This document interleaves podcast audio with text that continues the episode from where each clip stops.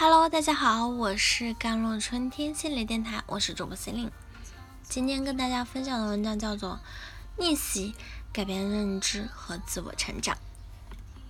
最近重温荣获各项的奥斯卡大奖的电影啊，《寄生虫》，心情啊时起伏不定。那我不打算老生常谈，比如小制作大寓意。贫富阶级的分化，影片的社会责任等等啊，就只想描述自己印象最深刻的一个小细节。影片最后，当父亲记者看到被刺伤的女儿的时候，满身是血的儿子的时候，孤立无援的老婆，当富家先生大喊着让他交出车钥匙的时候，他就朝富家先生刺去一刀。故事有很多伤害。原来的女管家被寄生虫一家发现而意外死亡。女管家老公想要报复而制造了大惨案。寄生的母亲因看到女儿在混战中受伤而攻击性的持刀防卫。但最意外的伤害就是基泽刺向富家先生的最后一刀，刺得突如其来。刺的毫无道理，但细想之下，这一刀又是何其道理啊！早在基泽开车而富家先生捂着鼻子嫌弃他身上的味道开始，从富家小儿子声称在寄生的一家四口上闻到了一样的味道。从小，一家四口躲在了茶几下面，听富家先生说基泽的味道跟地铁的时候。是一样的，那种内心的恨就已经藏在了吉泽的心里。那记忆深长，直到长成了庞然大树。然而，就在看到女儿被刺伤、生命几近的崩溃的时刻，那棵大树终于啊喷涌而出，哪怕。知道自己此后余生都将生活在地洞里，也毫不犹豫嘛。如果我们出生普通，受到了不良影响，我真的不能改变命运，只能顺其自然一辈子吗？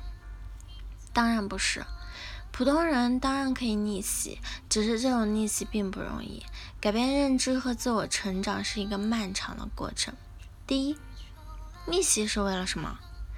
很多富人的成功其实跟我们想象中的不一样。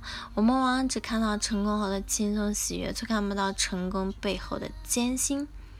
很多你眼里的成功人士，也许活得还不如你快乐。马云经常说，自己为了工作一直马不停蹄，没有时间去照顾家人，觉得比打工还累。很多你看上去有钱的人。可能根本没有时间和机会去享受这份财富，而往往越成功的人身上的责任和压力也越大。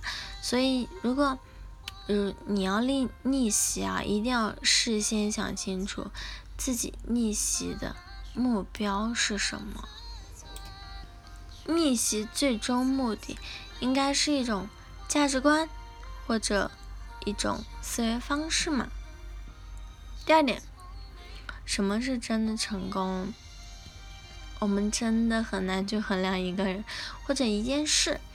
再成功的人，内心也会陷入纠结啊。比如二战时，丘吉尔明知道日本要去偷袭珍珠港，但作为同盟国，还是坚决要求美国加入战争，因为不这样做，战争还是要再持续十年的嘛。什么是对和错？什么是成功和失败？我们只看到了掌声和鲜花，却看不到一个人的脆弱、艰辛，或者一件事的错综复杂。不要再过多讨论什么是快乐和不快乐，什么是成功还是不成功，因为永远不会有结果。真正有意义、有意义的成功是内心有一种坚定的信念和价值观。凡是看到硬币的。正反面，不断成为更好的自己。真正的成功就是与起点相比啊，自己有没有在进步啊？有没有朝着自己的信念前进啊？人生而不同，有的人成功是从一个亿挣到几个亿，而另一些人的成功是从一千变换成几千块，成本不同，成功的目的啊也不同嘛。无论养育你的土地是营养。还是贫瘠，无论你是还在金钥匙出生，还是生于悬崖峭壁之间，最终考的是自己顽强的生命力。不论你拿到手的是怎样的牌，最关键的是你能不能把这个牌打得比被分到的牌更好。成功就是比自己之前的自己做的更好嘛。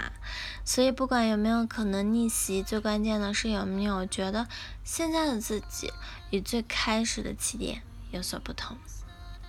第三点，做真正的自己。信念和目标固然重要，但我们从小到大都只被教育要努力，却从未有人告诉我们方向对不对不对啊？很多人活了一辈子都不知道自己到底想要的是什么，到底适合什么，一直在错误的路上狂奔。